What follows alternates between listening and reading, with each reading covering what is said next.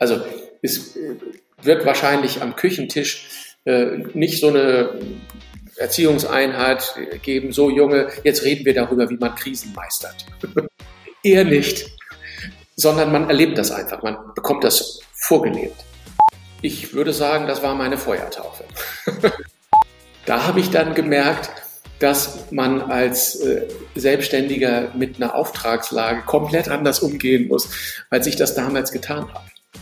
Wenn ich daran heute denke, dann muss ich grinsen, das hört man jetzt vielleicht auch. Das war schon sehr naiv. Das ist das Wichtige. Eine Krise ist eine Krise ist eine Krise. Erstmal. Und dann machen wir uns auf den Weg. Ein Buch schreiben, in einem fremden Land ein Unternehmen gründen, den ersten Mitarbeiter einstellen. Experten können euch dazu meistens nur die Theorie näher bringen. In unserem Podcast interviewen wir Selbstständige mit Praxiserfahrung. Sie erzählen von ihren Herausforderungen mit allen Höhen und Tiefen. Herzlich willkommen bei VGSD Story, dem Podcast des Verbandes der Gründer und Selbstständigen. VGSD Story findet ihr auf unserer Website vgsd.de und auf allen gängigen Podcast-Portalen. Willkommen zu einer neuen Folge des VGSD Story Podcasts. Ich bin Maxi und abwechselnd mit meinem Kollegen Lars Bösel darf ich diesen Podcast moderieren. Und bei uns geht es immer um Herausforderungen in der Selbstständigkeit. In der muss man wahnsinnig anpassungsfähig sein und auch krisenfest, denn die Auftragslage kann in der Selbstständigkeit mal so und mal so sein. Bei mir ist heute Sven Rode zu Gast. Er ist bereits seit 1999 selbstständig und arbeitet als Autor und Coach. Wir sprechen heute über Krisenkompetenz, klären, welche Krisen Sven selbst schon gemeistert hat und werden im Zuge dessen auch auf das Thema Gefühlserben zu sprechen kommen. Das klingt jetzt erstmal abstrakt, allerdings haben die Gefühle, die wir erben, viel damit zu tun, wie wir mit Krisen umgehen. Sven, dazu hören wir von dir gleich noch genaueres. Und jetzt aber erstmal ein herzliches Willkommen an dich. Ja, herzlich willkommen dir, Maxi, und äh, vielen Dank, dass du mich eingeladen hast. Ja, sehr gerne. Jetzt habe ich schon gesagt, du bist seit äh, 1999 selbstständig. In etwa so lange bin ich auf der Welt. also ganz schön lange. Ähm, vielleicht kannst du uns zu Beginn äh, erzählen, was ähm, der Auslöser dafür war, dass du dich selbstständig gemacht hast und was du vorher beruflich getrieben hast. Also ich habe eine journalistische Ausbildung gemacht. Ich äh, war in der Henry-Nannen-Schule von Brunner und Jahr und bin dann Redakteur dort geworden im Verlag, war dann Redaktionsleiter einer Wohnzeitschrift.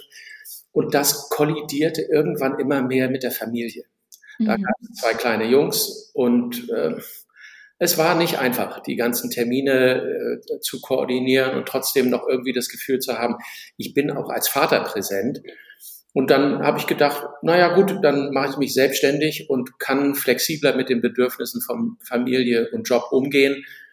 Ich muss gestehen, das hat sich nur zum Teil bestätigt. Also die Arbeitszeit hat sich dann häufig in die Abend- und Nachtstunden verlagert, aber immerhin, ich äh, konnte die Kinder ins Bett bringen, denen vorlesen, äh, zum Einschlafen und so. Also es war einfach mehr Familienleben und vor allen Dingen viel weniger Fremdbestimmung. Das war ursprünglich mal der Anlass. Ja, okay. Und ähm, bist du irgendwie vorher schon mal mit Selbstständigkeit in Berührung gekommen? Also mh, hm, kanntest du das schon, weil Freunde oder Familie, weil es da auch Selbstständige gab? Oder war das was ganz Neues, diese Arbeitsform? Mein Vater hat sich tatsächlich erst mit 50 selbstständig gemacht. Das heißt, also das kannte ich. Äh, ich wusste, dass das geht. Und äh, ich habe, als ich, äh, ich habe ja, studiert in Hamburg, Deutsche und Geschichte, und ich habe die ganze Zeit als freier Autor für Zeitungen und Zeitschriften gearbeitet. Das heißt, da gab es schon so einen Bezug dazu, wie geht denn das eigentlich, wenn man als Freier für Redaktionen arbeitet und dann habe ich gedacht, ja, das kriege ich hin. Also mhm. ich muss sagen, ich bin da mit einer ziemlichen Naivität in diese ganze Geschichte gestolpert, kann man nicht sagen. Ich habe es entschieden und habe es dann auch gemacht. Aber ich war zu dem Zeitpunkt schon ein guter Journalist, aber von Betriebswirtschaft, Controlling, solchen Geschichten hatte ich keine Ahnung. Mhm. die ersten Abrechnungen habe ich irgendwie in Word geschrieben und solche Dinge. Also wenn ich daran heute denke, dann muss ich grinsen, das hört man jetzt vielleicht auch. Das war schon sehr naiv. Äh, auch ähm, sowas, was ist eigentlich eine BWA? Ähm, also dann wollte irgendwann ähm, meine Bank, von der ich so einen Kleinkredit genommen hatte, ähm, eine BWA haben was ist denn das? also so, das sind, das waren schon ähm, lustige Situationen. Ja, aber ich glaube, so eine Naivität ähm, kann am Anfang auch ähm, äh, helfen, weil man vielleicht nicht so viel ähm, zerdenkt und überdenkt und einfach so mit einer Frische daran geht, oder? Unbedingt, unbedingt. Also äh, ich habe das auch tatsächlich nicht bereut. Ich habe dann hinterher häufiger gedacht, ah, wenn ich früher gewusst hätte, wie äh, Effizienz geht, wie Controlling geht, mhm. dann hätte ich wahrscheinlich doch eine ganze Menge mehr Geld verdient. Aber so war es eben. Und äh, diese Lernprozesse waren irgendwie auch natürlich total interessant. Ja, mit was hast du dich denn selbstständig gemacht? Warst du weiterhin im journalistischen Bereich dann? Ja, ich habe äh, als äh, freier Autor für Publikumsmagazine gearbeitet, für den Stern, für Schöner Wohnen und dann aber sehr schnell festgestellt, dass Redaktionen auch ganze Produkte outsourcen, also Themenspecials zum Beispiel, alles über Energieeffizienz. Ähm, wie heizt man energieeffizient? Ich glaube, das erste Thema dazu habe ich schon 1992 gemacht. Da war mhm. ich noch Redakteur. Aber also ich habe eine ganze Menge von diesen Dingen verstanden und als so ein Spezialist ist man dann auch in Redaktionen durchaus wohl gelitten, weil die sagen, ja, gibt es mal dem Rode, der versteht was davon und wenn dann die mhm. Texte zurückkommen, dann wissen wir, dass wir damit nicht viel Arbeit haben. So hat das äh, ganz gut funktioniert. Und ich habe dann auch relativ schnell gemerkt, dass die Recherche relativ zeitaufwendig ist. Ich schreibe schnell, aber eine Recherche muss solide sein. Das heißt, ich habe dann ziemlich zügig dafür gesorgt, dass ich äh, Unterstützung bekommen habe, eine Redakteurin eingestellt, die vor allen Dingen für diese Recherchen zuständig war, die sie mir dann übergeben hat als Themendossiers. Ich habe das geschrieben und dann, dann haben wir das an Redaktionen äh, weitergegeben. Und das wurde auch relativ schnell groß. Also da ähm, haben auch immer mehr Redaktionen gemerkt, da ging es auch so in diese Situation hinein, dass äh, journalistische Inhalte digitalisiert werden sollen. Mhm. Also wir haben, ich weiß nicht, gefühlt 300 Produktstrecken von schöner Wohnen äh, in, in eingetippt abgeschrieben, äh, damit die das auf äh, ihre neue äh, Webpräsenz stellen konnten. Mhm. So Dinge. Das klingt so ein bisschen archaisch fast, was wir da gemacht haben, aber irgendwie musste das Zeug ja im Internet verfügbar werden. Und mhm. Haben die gedacht, ja, das können wir hier im Redaktionsbetrieb nicht unterbringen, also gib das mal äh, dem Rode, die machen das dann da schon. Ja. Und haben wir bei diesem Projekt, glaube ich, im Schichtbetrieb ähm, gesessen mit vier Leuten äh, und, und das alles übertragen. Das ja. waren schöne Umsätze. Das mhm. hat gut funktioniert. Diese, diese vier Leute, mit denen du zusammen saßt, war das dann auch ähm, dein Team? Also du hattest dann plötzlich auch ähm, Personalverantwortung?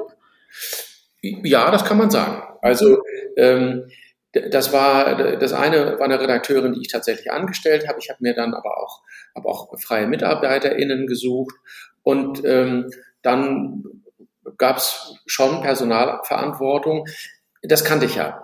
Also ich war äh, Ressortleiter, ich war Redaktionsleiter und dann weiß man schon irgendwie, wie das geht. Ähm, so leidlich. Ja, aber das heißt, du warst dann nicht mehr ähm, solo selbstständig unterwegs, sondern das war dann wie so eine kleine Agentur, wenn ich das richtig verstehe. Ja, das, damals hätte ich den Begriff Agentur äh, brüsk zurückgewiesen, hätte es Redaktion genannt. Mhm. Agentur, das waren die Werber, mit denen wollten wir gar nichts zu tun ja. haben. Also als, als äh, Journalist hatte ich das Gefühl, nee, nee, nee, wir sind, wir sind ich muss gestehen, wir haben gedacht, wir sind was Besseres. Äh, Das sehe ich heute nicht mehr so. Aber es waren alles journalistisch ausgebildete äh, MitarbeiterInnen, mit denen äh, ich das da gemacht habe. Und das war so ein kleines Team.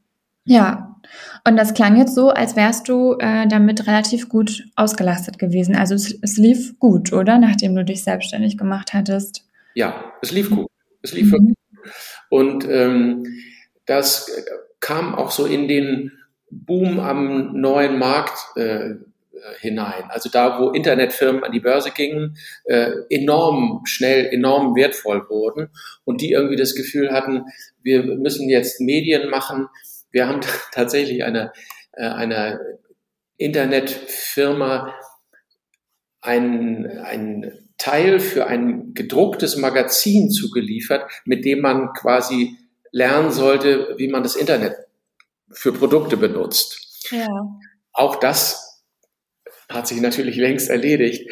Ähm, das war ausgezeichnet bezahlt, weil ich den Vertrag mit denen gemacht habe, ich glaube eine Woche nachdem die an die Börse gegangen waren. Die, mhm. Den blinkten die Eurozeichen, nee, das waren ja noch nicht, nee, das waren noch nicht Eurozeichen, das waren noch Dollarzeichen, die denen in den Augen blinkten und, und da habe ich einen tollen Vertrag gekriegt.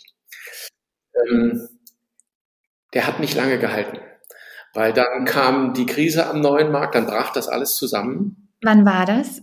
Das war 2001. Mhm. Äh, wenn ich es richtig erinnere, war, die, äh, war der Zusammenbruch am, ähm, am neuen Markt äh, im März 2001. Und dann wurde, dann, also erstens mal äh, wurden diese Verträge alle gekündigt und dann war es auch durchaus mühsam, ähm, das Honorar für die letzten, letzten Leistungen noch zu bekommen. Mhm. Also das war dann wahrscheinlich für dich in der Selbstständigkeit die, die erste Herausforderung. Ich würde sagen, das war meine Feuertaufe. also ähm, das war, äh, das war eine Situation, wir hatten unglaublich viel zu tun, saßen da mit äh, vier Leuten in zwei kleinen Räumen und äh, mussten Termine halten. Und dann zeichnete sich ab, okay, jetzt sind wir demnächst fertig und dann guckten wir uns an und fragten uns, was machen wir eigentlich nächste Woche? Mhm. Und da, da habe ich dann gemerkt, dass man als äh, Selbstständiger mit einer Auftragslage komplett anders umgehen muss, als ich das damals getan habe. Mhm. Hatte auch so aus dem Erfolg dieser ersten zwei Jahre das Gefühl, naja, hier kommen immer Aufträge rein, ich muss mich da gar nicht groß drum kümmern. Ja. Ähm, und auf einmal kam nichts. Oh. ja, das muss man nervlich aushalten können, ja. Das ist. Mh. Mm. Wie, wie bist du dann damit umgegangen? Also, was war dann eure Strategie? Das war das erste Mal, dass ich äh, zwei Mitarbeiterinnen sagen musste, so, tut mir leid, ich habe für dich, nichts mehr zu tun. Mhm. Äh, äh, ich muss dich jetzt nach Hause schicken. Ähm, da sie freie Mitarbeiterinnen waren, war ich da nicht gebunden. Fühlt sich trotzdem sehr, sehr blöd an. Ja. Ähm, mit der festangestellten Mitarbeiterin habe ich eine ähm, Zeitreduktion hinbekommen und wir haben auch das Gehalt ein bisschen äh, reduzieren können, so dass sie noch klargekommen ist, ich aber auch, mhm. die Struktur erhalten blieb. Ja. Weil ich wollte, wollte jetzt nicht quasi alle rausschmeißen und dann geht's wieder los und dann ist keiner mehr da, äh, um die Arbeit zu machen. Ja. Und ähm, mit dieser Mitarbeiterin arbeite ich heute immer noch gelegentlich. Ah, okay. Das, ist wirklich äh, fast 24 Jahre. Mhm. Und ähm, wir haben da so einiges miteinander durchgestanden, aber das lohnt sich. Das lohnt sich. Schön. Ja.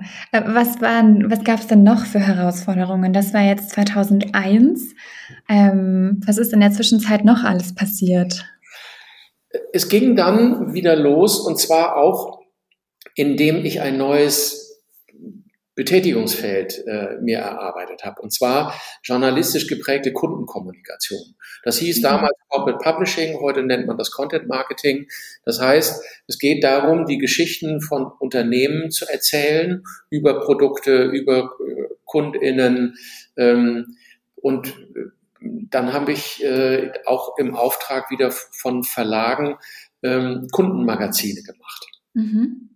Ähm, wir haben die Inhalte zugeliefert, die Grafik hat dann ein anderes Büro äh, gemacht. Wir haben uns regelmäßig zusammengesessen, äh, setzt, sind, äh, ich weiß nicht, zu jeder Ausgabe zum Kunden gefahren, haben das da besprochen und haben dann diese Magazine gemacht. Das war auch gut bezahlte Arbeit. Mhm. Und ähm, auch natürlich verlässlich, weil dann gab es mal Verträge. Dann war das nicht so, ähm, ja, jetzt äh, mach mal und in drei Wochen brauche ich das Ergebnis, sondern es gab Verträge über ein Jahr äh, mit einer Kündigungsfrist und so. Das heißt, da kam eine Stetigkeit hinein, die äh, sehr gut getan hat. Und dann habe ich irgendwann ein Coaching gemacht, weil ich immer wieder das Gefühl hatte, mit äh, mit ein oder zwei Leuten haut das nicht hin. Ich bin immer wieder an eine äh, Kapazitätsgrenze gekommen. Und wie komme ich darüber? Und dann habe ich äh, einen Coach gefunden, der mich klarer orientiert hat, der gesagt hat, also ähm, wir haben uns gesiezt, glaube ich. Mhm. Äh, Sie sind eigentlich als, äh, als Autor, sind Sie zu teuer äh, und die journalistische Leistung wird auch schlechter bezahlt als die Managementleistung, also die, die Kompetenz, äh, das Konzeptionelle. Das heißt, wenn Sie sich darauf konzentrieren, äh, den Kundenkontakt halten, Akquisen machen, ähm, Konzepte entwickeln für Unternehmen, dann funktioniert es besser. Und das war genau richtig. Okay. Dann sind wir innerhalb relativ kurzer Zeit also beginnend ungefähr 2005, ähm, relativ groß geworden. Dann war es ein, äh, war es ein Büro mit äh, elf Arbeitsplätzen, mit äh, noch 20 äh, freien MitarbeiterInnen. Oh, wow. Also das ist richtig groß geworden. Mhm. Ähm, und du hattest ja nach der nächsten Krise gefragt. Krisen kommen immer. Also man äh, weiß nicht wann, aber dass sie kommen, das weiß man. Das ist, äh, das ist einfach so. Und äh, mit der nächsten Finanzkrise, also 2008, ja. mhm. schwierig. Da äh, habe ich auch das Business nochmal anders kennengelernt. Also die Art und Weise, wie große Unternehmen mit den Verlagen, man kann sagen, wirklich brutal verhandelt haben, Honorare gedrückt. Äh, da galten Verträge eigentlich nichts mehr. Mhm. Da ging es darum, willst du weiter für uns arbeiten oder nicht? Und wenn du weiter für uns arbeiten willst, dann ist es jetzt mal egal, was wir für einen Vertrag haben. Ähm, jetzt akzeptierst du einfach, wie der Vertrag von jetzt an aussehen wird. Okay. Ähm, da beißt man schon mal auf den Bleistift. Das äh, ist keine angenehme Situation. Aber gut, irgendwie muss man damit dealen. Und da war zu dem Zeitpunkt war schon meine Frau auch mit in der Geschäftsführung der Agentur. Mhm. Zu dem Zeitpunkt hieß sie dann auch schon Agentur und nicht mehr Redaktion. Äh, und dann äh, haben wir mit den MitarbeiterInnen äh, Gehaltskürzungen verabreden können, äh, auch zum Teil mit Freizeitausgleich und ähnlichem. Ähm, es gab diesen Coach, der uns strukturiert hat. Das ist entscheidend wichtig, weil es braucht einfach jemanden, der emotional nicht betroffen ist, der mhm. einen strukturiert, der sagt, so, was ist jetzt das Wichtigste? Ja, so ein bisschen einen klareren Blick, so ein bisschen mehr Rationalität mit reinbringt. Wie kriege ich die Kosten runter? Mhm. Ähm, nicht unbedingt akquirieren, akquirieren, akquirieren, akquirieren, weil in der Krise zu akquirieren ist eine heikle Geschichte. Da wirkt man dann doch ziemlich needy und äh, das riechen potenzielle Kunden, das mögen die nicht. Mhm. Ähm, das heißt, Kosten reduzieren und auch Worst-Case-Szenarios durchspielen. So, wenn jetzt nichts funktioniert, was machen wir dann? Ja. Ähm, was bedeutet das für das Unternehmen? Was bedeutet das für euch privat? Mhm. Also dann, dann, dann kennt man schon mal so die, äh, die Talsohle. Man hat sie zum Glück nicht erreicht, aber man weiß schon mal, wie das so in etwa sein wird. Ja. Kann sich darauf einrichten. Ähm, das Gefühl, das dann kommt, ist eigentlich, okay, das ist richtig übel, ich will das nicht haben, aber ich sterbe nicht. Und das meine ich nicht lustig. Also das ist ähm, das, das Gefühl, dass das eigene Unternehmen, in das man so viel Energie hineingesteckt hat, irgendwie pleite gehen könnte, dass es das vielleicht gar nicht mehr gibt. Das fühlt sich ein bisschen so an, als wenn man stirbt. Mhm. Aber so ist es natürlich nicht. Und das Ganze auseinanderzuziehen und zu sagen, okay, das wäre wirklich, wirklich richtig blöd. Aber ich atme noch, die Sonne ja. geht auf, die Sonne geht auch wieder unter, nächsten Morgen geht sie wieder auf. Das heißt, äh, wieder in solche, sich auf die Basics auch des Lebens zurückzuziehen. Äh, und was sehr, sehr wertvoll war, äh, meine Frau und ich haben uns nicht einmal gestritten. Okay. Wir waren da sehr, sehr einig miteinander. Und dann merkt man auch, da gibt's auch noch einen anderen Halt im Leben. Ja, ah, das ist ja gut, weil also gerade in so einer Krisensituation kann ich mir vorstellen, wenn das Private und Berufliche auch noch so verwandelt ist, wie jetzt bei dir, wenn deine Frau mit in der Geschäftsführung ähm, war, ist, dann ähm, das ist, glaube ich, nochmal was ganz anderes. ja, das, äh, also ich habe das als großes Glück erlebt. Ähm, wir haben uns, dazu kommen wir später, dann mal auseinandersortiert, als ich nämlich aus der Agentur dann rausgegangen bin. Dann hat sie sie mhm. alleine übernommen und dann haben wir gemerkt, oh, ähm, in uns steckt jeweils ja noch deutlich mehr Potenzial, als in der Zusammenarbeit sich entfalten konnte. Mhm. Ähm, das war dann auch interessant, aber an dem Punkt sind wir ja noch nicht. Ähm, diese Krise 2008 hat uns ziemlich erfinderisch gemacht. Also wir mhm. haben dann auch wieder angefangen, neue Konzepte zu entwickeln, ähm, inhaltliche Konzepte und sind mit denen dann an den Markt gegangen. Das hat äh, im Ergebnis dann irgendwann gut funktioniert. Allerdings war es auch so anstrengend, dass ich mich dann äh, auch in Burnout gearbeitet habe. Also die Akquise hat mich so geschlaucht, mhm. hinzufahren. Da sitzen fünf Leute, sagen, Mensch, toll, Herr Rode, wir melden uns nächste Woche. Und wer sich dann nicht meldet, ist auch schon klar. Und dann fragt man nach drei Wochen nach, was, äh, wie finden Sie das denn und wie wollen wir damit weiter umgehen? Ja, wir melden uns. Mhm. Okay, irgendwas hat nicht gepasst und man weiß nicht was. Ähm, das ist schon tough. Ja. Das ist wirklich tough. Und ähm, da habe ich dann auch gemerkt, ähm, Kaltakquise, wow, das muss man echt hinkriegen. Ich habe größte Hochachtung für Leute, ähm, die das können. Ähm, ich kann das in Teilen auch, aber es strengt mich emotional sehr an. Mhm. Ähm, dann war ich eben im Burnout und bin in eine äh, psychosomatische Reha gegangen für fünf Wochen. Und das war ein echter Wendepunkt. Das war, äh, dieser Burnout gehört zu den, ach, ich würde mal sagen, Top 5 äh, meiner Erlebnisse als Selbstständiger.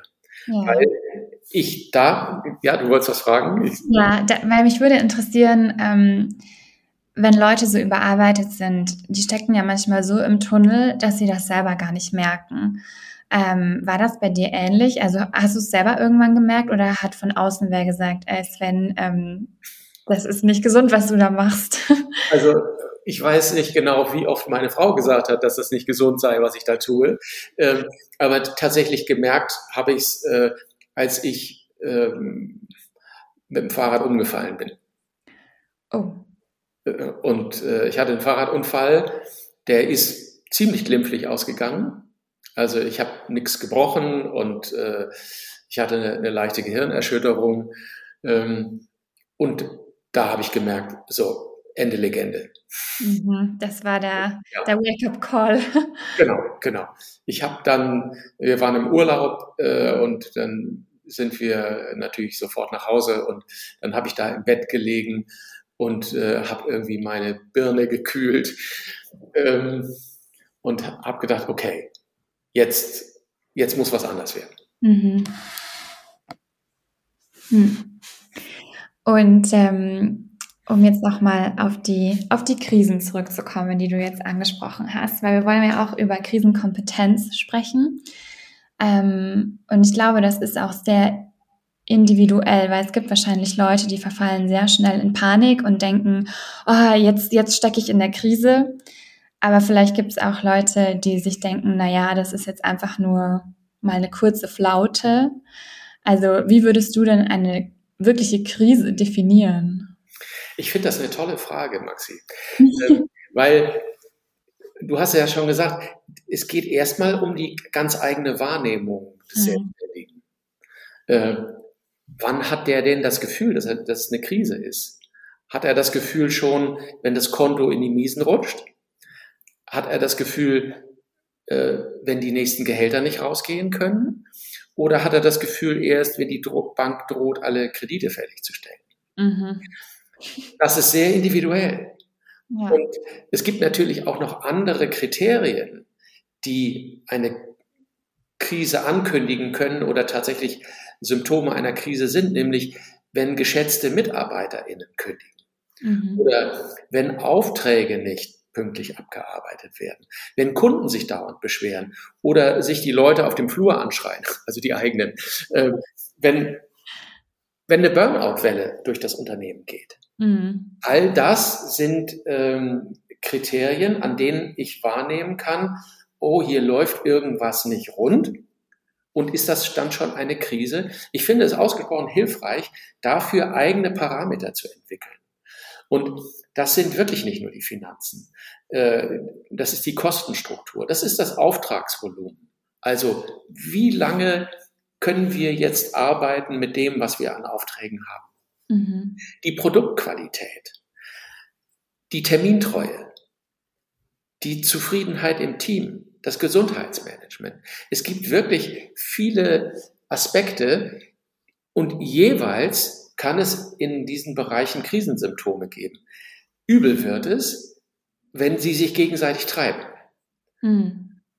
Und also wenn äh, MitarbeiterInnen gehen und darüber die Produktqualität leidet, weil einfach zu viel Kompetenz aus dem Unternehmen herausgegangen ist oder wenn darüber die Termine nicht mehr zu halten sind. Mhm.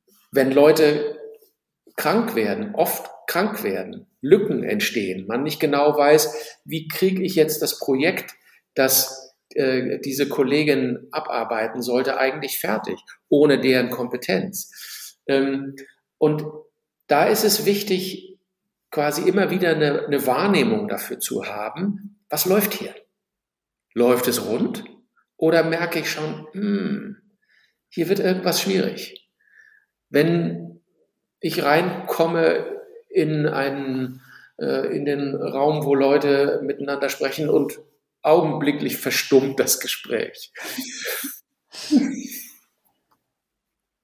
Als Chef sollte ich dafür eine Wahrnehmung haben. Ja. Okay, also Wahrnehmung, das eine. Und dann ist ja auch noch die Frage, wie geht man damit um? Das ist ja, ähm, gibt es wahrscheinlich auch unterschiedliche Reaktionen äh, auf eine vermeintliche Krise.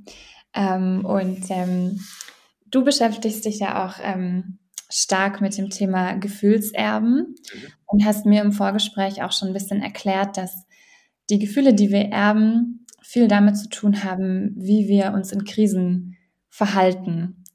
Ähm, kannst du das noch ein bisschen genauer erzählen oder auch Beispiele liefern? Das kann ich gerne. Also, wir alle sind Gefühlserben. Unsere Eltern, unsere Familien geben uns, indem wir auf die Welt kommen, Prägungen mit. Ob wir wollen oder nicht. ähm, wie wir denken, wie wir fühlen, wie wir handeln, das ist in hohem Maße vorgeprägt. Und das Allermeiste davon ist tatsächlich unbewusst. Das entscheiden wir nicht. Ähm, wie diese Weitergabe geschieht, das passiert auf unterschiedlichen Ebenen, sowohl biologisch, äh, psychisch als auch soziokulturell.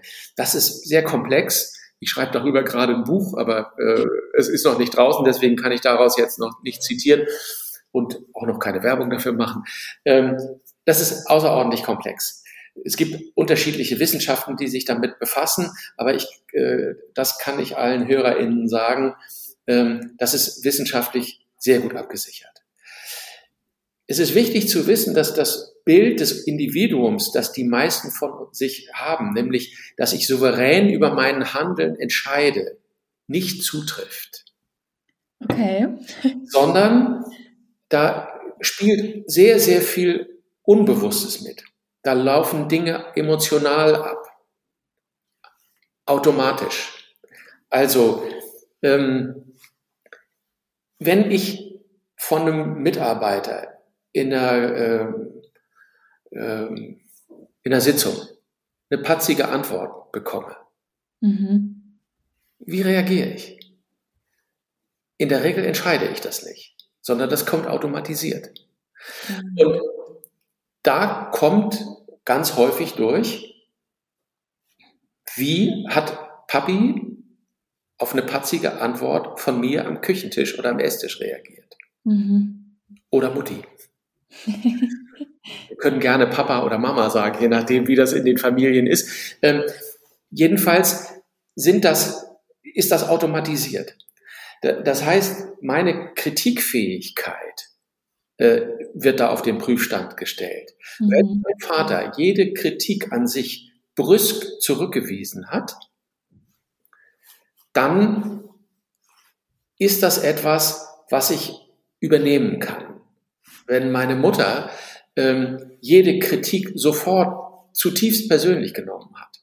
Auch wenn es nur hieß, ach Mutti, vielleicht hättest du ein bisschen weniger Salz an die Suppe gemacht.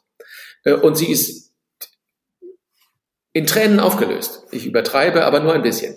Äh, dann merke ich schon, dieser Umgang mit Kritik ist ganz schwierig. Kritik ist emotional etwas Gefährliches. Und das ist etwas, was ich mitnehme in meinem Leben und dann kommt diese Situation äh, am Meet, im Meeting, wo ich so eine patzige Antwort bekomme.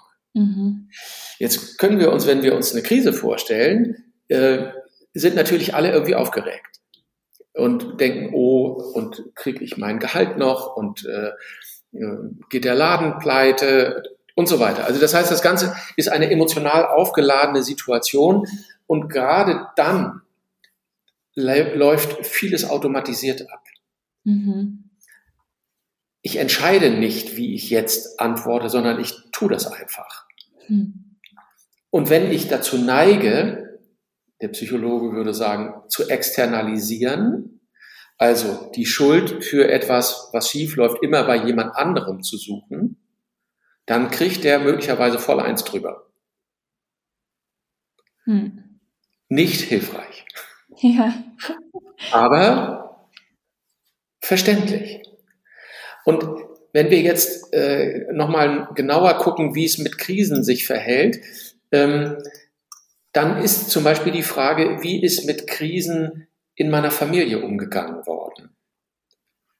Also, haben die Eltern sich sofort gestritten, wenn irgendwas schwierig wurde? Oder haben sie das nicht getan? Mhm. Ähm, sind sie wahnsinnig aufgeregt gewesen und äh, konnten sich überhaupt nicht mehr sortieren oder sind sie ganz sortiert geblieben. Meine Mutter zum Beispiel war jemand, die sehr aufgeregt sein konnte, sich Sorgen gemacht um alles Mögliche. Aber wenn ein echtes Problem da war, also nennen wir das mal Krise, dann wurde die ganz ruhig. Okay. Und ähm, dann hat sie auch meinen Vater strukturiert, der dann eher neigte dazu, ganz aufgeregt zu werden. Das ist ein tolles Gefühlserbe für mich. Ich wollte gerade sagen, also hast du das, machst du das auch so? ja, ja, tatsächlich. Also ich habe mir das quasi auch wieder erarbeiten müssen. Ähm, es ist nicht so, dass das Gefühlserbe immer komplett da ist. Man muss schon irgendwie auch mal bewusst werden, ach so, Stimmt. So war das ja. Mhm. Das kann ich ja eigentlich auch so machen. Das gibt es doch in mir auch. Ja. Und ähm, das sind Dinge, die wir einfach übertragen bekommen. Das merken wir nicht, das entscheidet keiner. Also es äh, wird wahrscheinlich am Küchentisch äh, nicht so eine Erziehungseinheit geben, so Junge, jetzt reden wir darüber, wie man Krisen meistert. Ja, ja, genau. Also, eher nicht. ähm, sondern man erlebt das einfach, man bekommt das vorgelebt. Mhm. Wenn etwas schwierig wird, sind Eltern am Boden zerstört oder äh, versuchen sie Probleme zu überspielen, damit die Nachbarn nur ja nichts mitkriegen. Mhm. Oder holen sie sich Hilfe. Gab es Pleiten in der Familie? Auch das ist ein Gefühlserbe. Solche Pleiten sind häufig emotional nicht verarbeitet, sondern man macht einfach weiter, überspielt das und solche Dinge, die gerade in, der, in den äh, Eltern- oder Großelterngenerationen, die von denen nicht verarbeitet worden sind, äh, als äh, ein Psychologe würde sagen, integriert, auch so durchgearbeitet, dass man weiß, ah, deswegen ist das so gewesen, da habe ich den Fehler gemacht und es ist traurig, aber jetzt, äh, jetzt kann ich auch traurig sein, dass das schiefgegangen ist, aber jetzt weiß ich wieder, wie ich weitermache. Mhm.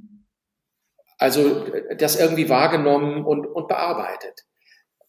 Dann ist das eher kein Gefühlserbe. Aber da, wo so eine Pleite nicht verarbeitet worden ist, da wird sie weitergetragen. Und dann macht sich das bemerkbar in Situationen, wo ich jetzt, der ich dieses Gefühlserbe mitbekommen habe, ähm, in eine bestimmte Situation komme und denke, was mache ich hier gerade? Ja das macht doch gar keinen Sinn, was ich hier tue. Warum habe ich das gemacht? Mhm. Und jetzt fällt mir ein, vor drei Monaten habe ich das auch schon gemacht. Und ich habe doch gemerkt, dass es nicht funktioniert. Warum mache ich es wieder? Ja, muss man dem Muster mal ausbrechen. Das sind die Situationen, in denen sich diese Gefühlserbschaft zeigt. Weil das eben etwas Unbewusstes ist, das an uns weitergegeben wird. Mhm. Da äh, sprechen wir dann über psychoanalytische Forschung. Da sprechen wir über ähm, Familientherapie. Da sprechen wir über Epigenetik. Das ist eine ähm, das ist eine Unterform der Genforschung, wo die Vererbung von traumatischen Erlebnissen erforscht wird. Wie gesagt, das ist sehr, sehr komplex. Mhm. Wenn mir diese äh, Werbung erlaubt ist, auf meiner Homepage gibt es dazu Texte oder ich, es gibt ja auch einen Podcast, den ja, ich. Ja, genau, richtig. Mache. Der wird auch verlinkt, der Podcast. Super, vielen Dank. Ähm, das heißt, äh, da kann man nochmal äh, genauer einsteigen. Ja. Ein Beispiel ist mir sehr deutlich in Erinnerung. Ähm, ein Mann, mit dem ich gearbeitet habe im Coaching, der sehr unglücklich war in seiner Firma, das Gefühl hatte, ich bin da eigentlich gar nicht richtig, ich möchte eigentlich was anderes machen und der sich selbstständig machen wollte. Mhm. Und immer wenn das konkreter wurde, dann kriegte der Riesenangst. Hat richtig gemerkt, oh, da kommt so eine richtige Angstwelle auf mich zu. Und ähm, der Grund war relativ leicht zu ermitteln. Das war nämlich tatsächlich eine traumatische Qualität, die er selber erlebt hat. Sein Vater hatte eine Installationsfirma und äh, ist damit insolvent gegangen. Und der Vater war so schwach, so am Boden zerstört, dass er sich nicht in der Lage gefühlt hat, den MitarbeiterInnen diese Nachricht rüberzubringen. Das hat er an seinen Sohn weitergegeben, der Anfang 20 war. Oh. Die totale Überforderung. Mhm. Also dieser junge Mann musste erleben, wie für die Leute da eine Welt zusammenbrach und äh, wie sie vollkommen verzweifelt waren. Und das hat sich dann auf ihn gelegt. Ja. Und er hatte dann auch noch das Gefühl, ähm, ja, ich hätte doch eigentlich viel früher in das Unternehmen reingehen müssen und meinem Vater helfen. Das heißt, ich war auch nicht wirklich solidarisch. Ähm, und da merkt man dann, dass diese traumatische Qualität tatsächlich eine Selbstständigkeit und auch die Fähigkeit, in einer Krise angemessen zu reagieren, sehr stark begrenzen und beschädigen kann. Mhm. Ja. Wow, also wirklich sehr spannend, was da unterbewusst abläuft. Und ähm, wie das dann alles miteinander verkettet ist und sogar die Selbstständigkeit ähm, oder die Entscheidung für oder gegen eine Selbstständigkeit beeinflussen kann. Ähm, du hast auch ähm, im Vorgespräch was sehr Spannendes gesagt. Also jetzt haben wir gerade gehört, auch Angst kann vererbt werden. Und in Deutschland ist es ja so, wir sind jetzt nicht unbedingt das selbstständigen freundlichste Land. Und du hast gemeint, auch das kann mit dem Gefühlserbe zu tun haben, weil in Deutschland sehr stark irgendwie dieses Sicherheitsdenken präsent ist, oder? Ja, das Sicherheitsdenken ist tatsächlich sehr, äh, sehr stark präsent. Das hat einerseits kulturelle Gründe, also wirklich die, die Jahrhunderte zurück, also zum Beispiel sowas wie ein Ständewesen hat es in den USA ja nie gegeben. Hm. Ähm, äh, Zünfte, ähnliches, also sehr stark durchstrukturiert, selbst da, wo es um Selbstständige geht. Das ist das eine. Aber wenn wir uns jetzt ähm, zurückerinnern an die Nachkriegszeit, wo es eine unglaubliche Zerstörung gab, eine riesige Not, die Hungerwinter 45, 46, 46, 47, wo äh, Leute, äh, viele, viele Leute äh, verhungert sind und viele diese Not noch in sich äh, getragen haben. Und als dann das Wirtschaftswunder losging, waren das natürlich einerseits äh, große Unternehmerfiguren. Ich glaube, das muss man nicht gendern. Das waren wohl tatsächlich fast alles Männer. Ja. Ähm, und das Bedürfnis der Leute war, es soll etwas Sicheres geben. Dann mhm. sind sie in den Staatsdienst gegangen. Sie sind zu größeren Firmen gegangen. Sie sind zu Versicherungen gegangen. Da steht, steckt ja die Sicherheit schon im Namen. Ja. Zu äh, Banken gegangen. Und selbst bei Sparkassen waren es ja noch Beamte. Also Postbeamte äh, und so weiter. Das heißt, diese, diese die Sicherheit war ein hoher, hoher Wert. Und natürlich wollen Eltern für ihre Kinder erstmal das Beste. Mhm. Also, das ist dann so ein Spruch, Junge, mach was Sicheres, geh zur Bank. Ja, genau. Ja, mach was Anständiges, mach was, was Also, das Anständige ist das eine und mach was Sicheres. Mhm. Also, Musiker, Theaterschauspieler, das kannst du doch als Hobby machen. Das musst du doch nicht Beruf machen. Und du willst dich wirklich selbstständig machen. Bist du sicher? Das kann auch schiefgehen. Das musst du wissen. Das kann schiefgehen. Also, äh, es reicht ja die, eigentlich die Unsicherheit, die man sowieso schon hat, wenn man sich selbstständig macht. Natürlich hat das mit, viel mit Unsicherheit zu tun. Geht ja gar nicht anders. Ähm, aber wenn, wenn ich eine gute Geschäftsidee habe, das Gefühl, ja, ich möchte das, ich möchte auch diese Freiheit, ich möchte das selber gestalten und äh, wirklich mein Potenzial zur Entfaltung bringen, dann ist das ja was Tolles. Und wenn dann aber meine gesamte Familie zu mir sagt, hast du dir das gut überlegt? Hm. Ja. Das sackt so richtig durch und stärkt dann die Unsicherheit, die Ängste, die ich sowieso habe. Mhm. Ja. Wahnsinn, wie, wie das dann auch so in, in der Struktur in Deutschland verankert ist anscheinend. Ja. Es gibt da noch einen wichtigen Aspekt. Ähm, also ich weiß, ich weiß nicht, ob es tatsächlich so ist, dass sich in den USA ähm, jeder über seine Pleite freut, weil er denkt, okay, jetzt habe ich wieder eine neue Erfahrung gemacht. Könnte sein, dass das auch so ein bisschen Make-Believe ist. Ähm, könnte sein, dass das auch äh, ein Image ist. Ähm, und diese, äh, aber die Haltung ist wohl sicher eine andere. Ja. Die Frage ist ja auch, wie gehe ich dann mit einem, mit, gehe ich mit einem Scheitern um? Das ist sehr häufig mit großer Scham verbunden. Ja. Mhm. Und Scham ist ein unglaublich unangenehmes Gefühl. Das versuchen wir zu vermeiden. So wie du jetzt gerade guckst, unsere HörerInnen können das nicht sehen. äh, äh, wusstest du genau, was ich meine? Das ist total fies. Man will das nicht haben. Ähm, und diese Scham ist übrigens auch ein sehr, sehr wichtiges Gefühl, wenn's, wenn ich in der Krise stecke. Viele UnternehmerInnen gehen eigentlich zu spät raus zu anderen und sagen, wir stecken hier in einer wirklich schwierigen Situation, die mhm. vielleicht auch existenzbedrohend ist. Ähm, sie gehen zu spät raus, um sich einen Coach zu holen oder auch zu merken, sie sind persönlich so belastet, sie bräuchten jetzt eigentlich eine Therapie. Mhm. Äh, gehen zu spät zur Bank, äh, eröffnen das Ganze den MitarbeiterInnen und weil sie sich schämen, weil sie nicht raus wollen mit der Nachricht, ich habe es nicht hingekriegt. Ja. Weil die Frage ist ja, haben Sie es denn tatsächlich nicht hingekriegt?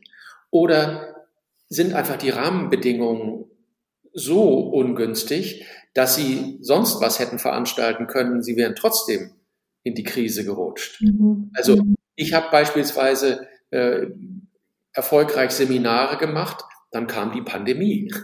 Bumm, keine Seminare mehr. Ja. Äh, bis sich etabliert hatte, dass man Seminare online machen kann und die Leute auch das Gefühl hatten, ja, ich möchte das auch online machen. Das hat gedauert. In mhm. der Zeit habe ich keine Seminare geben können. Natürlich löst das erstmal eine Krise bei mir aus. Aber kann ich was dafür? Für eine Pandemie kann ich nichts. Nee. ja. Okay. Und ähm, um jetzt nochmal ähm, auf das, auf das äh, Burnout, diese Krise zurückzukommen. Ähm, genau. Ähm, welche Konsequenzen hast du denn daraus dann für dich gezogen aus dieser, ja, ich würde schon sagen, Burnout ist schon so das maximale Worst Case. Ähm, wie bist du da dann, wie hast du danach dann weitergemacht?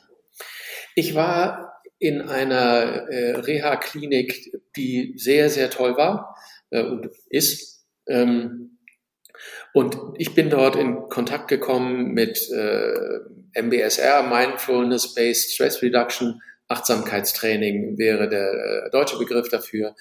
MBSR ist äh, auch eine Marke, das ist wissenschaftlich erforscht. Ich bin mit äh, Meditation äh, in Kontakt gekommen, äh, mit Achtsamkeitspraxis und das hat eine Menge verändert. Ich meditiere seither regelmäßig. Ich schreibe jetzt seit hm, sieben Jahren schreibe ich Tagebuch. Äh, wow. Jeden Morgen zwei große Seiten voll. Ich höre immer erst auf, wenn diese zwei Seiten voll sind.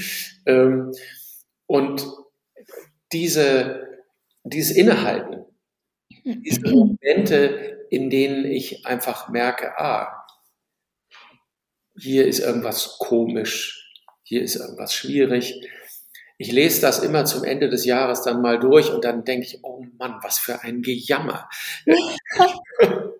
Äh, das ist ja, das ist ja eigentlich nicht auszuhalten. Andererseits, es muss ja nur mein, das, nur das Papier muss dieses Gejammer ertragen und, ja. und nicht meine Frau und auch keine anderen.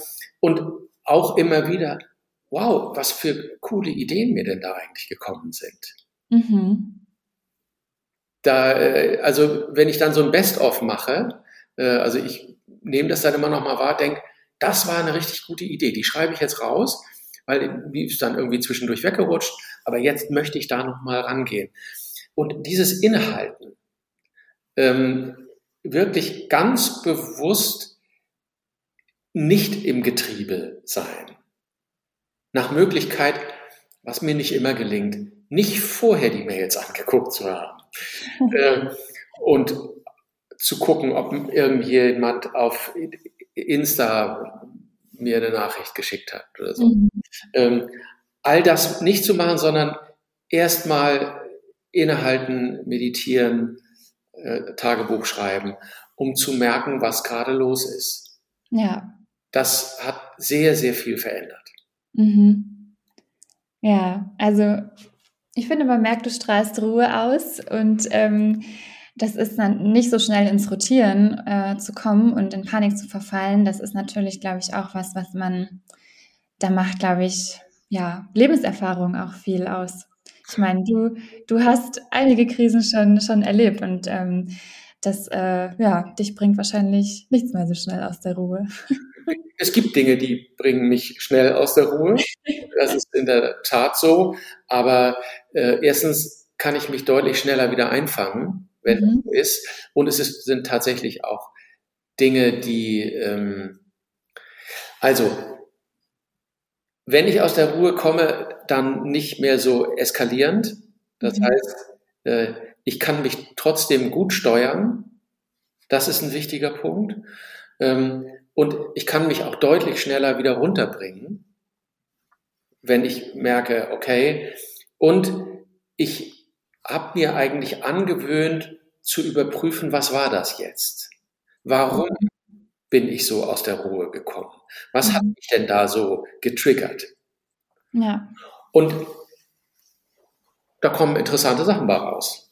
Also das ist äh, nicht so, dass diese Innenschau nicht immer wieder Neues auch ähm, hervorbringen könnte.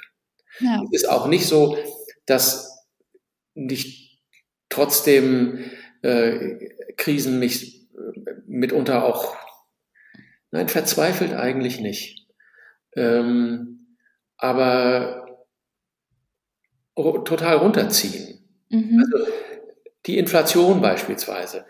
Das ist für mich ein echtes Problem geworden, weil die, ich gebe viele Seminare auch einfach für Privatpersonen äh, und als die dann die äh, Schreiben von ihren Energieversorgern bekommen haben, wie viel sie von jetzt an für Gas und Strom äh, bezahlen müssen, da sind bei mir die Buchungen für die Seminare eingebrochen. Hm. Also, dass ich da gute Laune gehabt hätte, kann ich nicht sagen. Und ähm, ich habe dann, also das, natürlich zieht mich das runter. Mhm. Aber die Frage ist ja dann, zeigt sich darin vielleicht auch etwas Neues? Also muss ich weiter überlegen, wenn diese Zielgruppe im Moment nicht gut zu erreichen ist, finde ich vielleicht eine andere? Und wie erreiche ich die? Mhm. Ähm, meine Zielgruppe waren äh, eher so die Leute irgendwas zwischen Mitte 40 und Anfang 60. Ähm, die lesen. Ich habe also lange schon einen Newsletter und schreibe einen Blog. Ähm, jüngere Leute lesen viel weniger. Die hören eigentlich. Also habe ich gedacht, gut, ich werfe jetzt mein Herz über die Hürde und fange mit dem Podcast an. Ich habe zwar keine Ahnung, wie das geht, aber es gibt so viele Leute, die das auch hinkriegen. Es wird schon irgendwie gelingen. Ja, das war bei Lars und mir am Anfang nicht anders. Und mittlerweile, ich glaube mit dir, das ist jetzt Folge 54 oder 55 wow, sogar. Glückwunsch. ja, sehr gut. Nee, ich glaube, das, das ist ein schöner Aspekt, den du gerade angesprochen hast, dass man eine Krise auch als, als Chance sieht und als etwas, das ähm, Kreativität nochmal anregt. Ja, die, äh, das mit der, mit der Chance, entschuldige bitte, wenn ich dir an dem Punkt ein bisschen nicht widerspreche, sondern äh, das etwas korrigiere. Dass eine Krise eine Chance ist, das ist ein bisschen sehr ein Topos, den viele verwenden, auch so nach dem Motto, mach dir keine Sorgen, das geht schon wieder. Das ist mhm. etwas, wo sich derjenige oder diejenige, die sich in der Krise befindet, nicht ernst genommen fühlt erstmal fühlt sich eine Krise, entschuldige die drastische Wortwahl, richtig scheiße an. Das ist total übel. Und die Not, die da drin steckt, die muss auch erstmal gesehen und gewürdigt werden. Mhm. Das ist das Interessante, wenn Leute zu mir kommen und mir von wirklich haarsträubenden Situationen erzählt haben, äh, die sie erlebt haben, und ich zu denen sage, Mensch, das tut mir total leid für sie. Mhm. Dann sagen die zu mir, das hat mir noch keiner gesagt. Ah. Ähm, aber so ist es doch. Wir wollen, wir wollen doch irgendwie gesehen werden, auch mit der Not. Sie soll ernst genommen werden. Und wenn sie ernst genommen ist, wenn ich merke, es wird anerkannt, dass ich in einer schwierigen Situation bin, dann kann ich anfangen, kreativ zu werden. Vorher geht das gar nicht. Ja, mhm, okay. Und das ist das Wichtige. Eine Krise ist eine Krise ist eine Krise. Erstmal. Und dann machen wir uns auf den Weg. Mhm. Das ist total wichtig. Die, ja. solche, äh, sonst passiert etwas, ähm, dass ich das Problem mit der Lösung zudecke. Das heißt, ich sage viel zu schnell, mach doch so, mach doch so, mach doch so. Ja, okay. Das Problem möglicherweise noch gar nicht verstanden. Ja. Wenn jemand emotional so stark angefasst ist und wenn, wie dieser äh, Mann, mit dem ich gearbeitet habe, ähm, wenn wir einfach auf der Handlungsebene geguckt hätten, wie kannst du dich jetzt selbstständig machen und mit der Angst umgehen? Mach doch Meditation oder Lauf äh, oder sowas. Mhm. Dann hätten wir das darunterliegende Problem, dass er nämlich dieses traumatische Erleben mit der Insolvenz seines Vaters hatte, außen vor gelassen.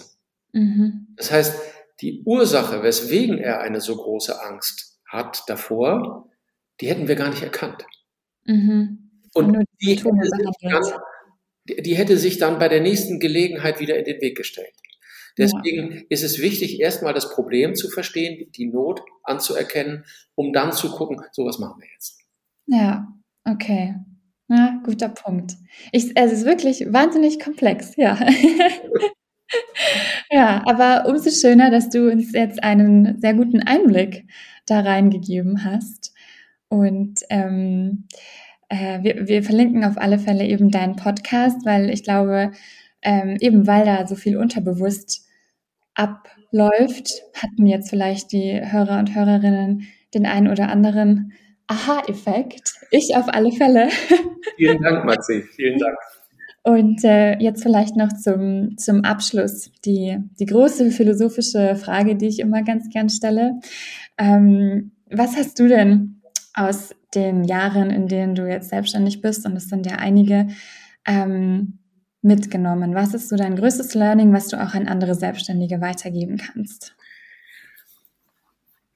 Also erstmal, ich liebe meine Selbstständigkeit. Ich habe meinen Schritt aus der Festanstellung heraus eigentlich nie bereut. Okay, in ganz schwierigen Situationen vielleicht doch mal, aber nur ganz kurz. Mhm. Ich bin selbstständig und das ist genau richtig so. Was wichtig ist wahrzunehmen, Veränderung geschieht. Es verändert sich unglaublich viel. Das können wir nicht aufhalten. Und deswegen sollten wir das auch gar nicht versuchen. Das kostet so viel Kraft und die ist eigentlich vergeudet.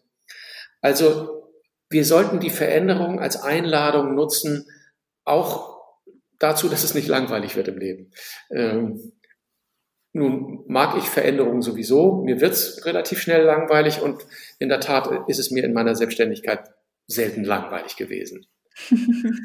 Ein wichtiger Punkt ist, Krisen sind Teil der Selbstständigkeit. Es geht nicht ohne. Mhm.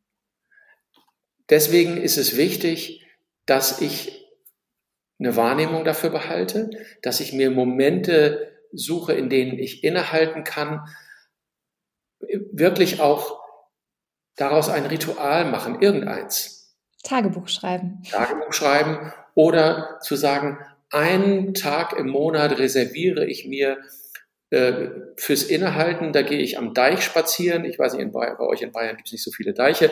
Da ja. gehe ich über die Alm spazieren und, äh, und, und weiß, das ist eine Zeit, in der ich zur Ruhe kommen kann und sich alles Mögliche in mir abspielt. Wenn ich die Zeit nicht habe, wirklich nicht habe, dann könnte das schon Teil einer Krise sein.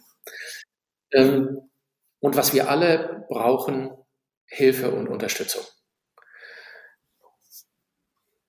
Ich halte viel davon, dass man äh, jemanden hat, einen Coach, eine Therapeutin oder einen Therapeuten, äh, zu dem man einmal im Monat, alle zwei Monate geht, um einfach Revue passieren zu lassen, was ist hier gerade los.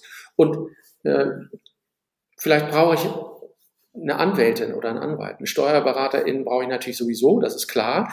Mhm. Ähm, ein gutes Netzwerk von vertrauenswürdigen Leuten. Und was auch wiederum da interessant ist, äh, wenn wir uns entwickeln, dann kann es sein, dass diejenigen, mit denen wir vor fünf Jahren gut gearbeitet haben oder seit fünf Jahren gut arbeiten, jetzt nicht mehr die richtigen sind. Das heißt, auch da merken, ähm, haben die sich parallel auch entwickelt, mit mir gemeinsam oder in eine andere Richtung. Das ist wichtig wahrzunehmen, weil das Entscheidende, denke ich, um in einer Krise gut klarzukommen, ist rechtzeitig mit anderen darüber zu sprechen und nicht zu meinen, ich muss das alles alleine hinkriegen. Wenn es gelingt, wird es sehr viel schwieriger, aber ganz häufig gelingt es nicht. Ja. Sehr gut. Das sind eindrückliche Worte zum Schluss. Sven, ich danke dir. Das war, ja, hat Spaß gemacht. Ja, vielen Dank. Äh, schöne Fragen, schönes Gespräch, gut gelaunt. danke dir und auch danke an äh, die Hörer und Hörerinnen fürs Zuhören. Das ist jetzt heute ein bisschen länger geworden als sonst, aber ich finde, das war auch nötig, weil es ein Thema ist, das sehr viel Tiefe hat und eben sehr relevant ist in der Selbstständigkeit. Denn wie du schon gesagt hast, Krisen gehören einfach dazu. Und äh, ja, dank dieser Folge wissen jetzt vielleicht äh, manche, äh, wie sie künftig besser damit umgehen können. Danke, Sven. Vielen Dank, damit würde ich sagen, haben wir das Ding im Kasten. Wenn ihr mehr vom VGSD Story Podcast haben wollt, dann klickt gerne auf unsere Website oder auch ähm, auf allen Podcast-Portalen. Da gibt es uns auch überall zu finden. Wir freuen uns, wenn ihr eine Bewertung da lasst und äh, wenn ihr uns auch eure Geschichte erzählen wollt. Äh, Herausforderungen, Krisen in der Selbstständigkeit, die ihr gemeistert habt, dann schreibt uns gerne eine E-Mail an podcast.vgsd.de und dann hören wir uns vielleicht auch schon ganz bald und sitzen auch hier virtuell zusammen und zeichnen eine Folge auf. Macht's gut und bis zum nächsten Mal. VGSD Story findet ihr auf unserer Website vgsd.de und auf allen gängigen Podcast-Portalen.